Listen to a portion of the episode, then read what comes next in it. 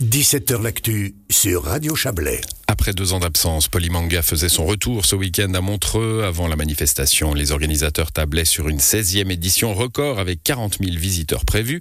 Un objectif largement atteint pour le fondateur de Polymanga, David Heim. Il est interrogé par Léa Journaux.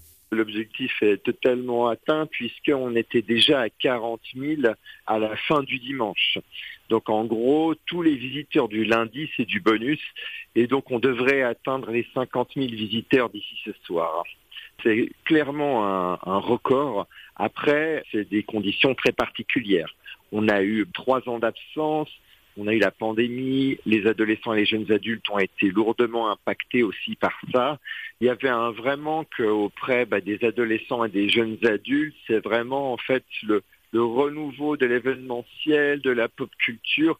Pour nous, ça a été aussi très dur ces trois ans et donc euh, en fait, c'est vraiment oui, le retour du bonheur et je suis vraiment ravi en fait de retrouver mais, tous ces gens qui sont vraiment hyper contents de faire la fête. Et en fait, parmi tous les commentaires qu'on a reçus, il y a un terme qui revient quasiment tout le temps, c'est c'était incroyable. Et ça fait vraiment chaud au cœur. Et justement, voilà, comment ça s'est déroulé? Vous avez pu voir euh, des sourires, euh, du bonheur, de la joie et puis, euh, et puis des costumes des costumes, plus de 60 invités, plein de dessinateurs, plus de 70 dessinateurs. Et puis à côté de ça, donc, on avait notre objectif zéro déchet qui a été tenu avec aussi un robot géant fait à partir des canettes issues euh, du festival. Et puis on a toute la partie caritative qui a très bien marché. En fait, bah, cette année, bah, on va dire les planètes étaient alignées, tout a très bien marché, tout le monde était au rendez-vous et on a pu absorber ce monde supplémentaire sans problème. Vous l'avez dit, voilà, cette édition se voulait éco-responsable. Vous vouliez diminuer le volume de déchets, ça aussi, voilà, c'était important et c'est surtout peut-être quelque chose que vous allez réitérer? Bien sûr, pour moi c'est que le début en fait c'est que le début. On va continuer d'utiliser les gourdes, aussi les, tasses euh, faites à base de gaufres ont très très bien marché aussi.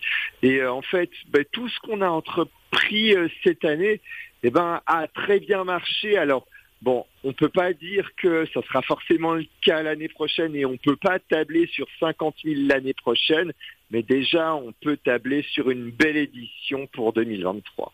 Quels ont été les points phares de la manifestation? Il y avait le spectacle Shonen Go, il y avait aussi voilà le côté caritatif. Est-ce qu'il y a eu des moments incontournables de Polymanga de cette année?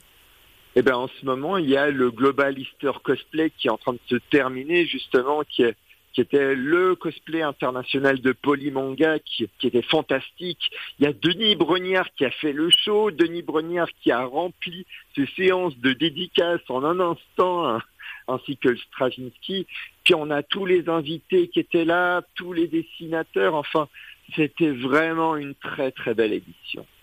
Polymanga continue son expansion hein, jusqu'à devenir peut-être un incontournable du milieu avec une renommée non plus nationale mais internationale. Écoutez, de toute manière, mon but c'est absolument pas l'expansion. Mon but c'est d'offrir en fait le meilleur événement possible à un tarif euh, bah, acceptable pour que le plus de monde possible puisse euh, en profiter.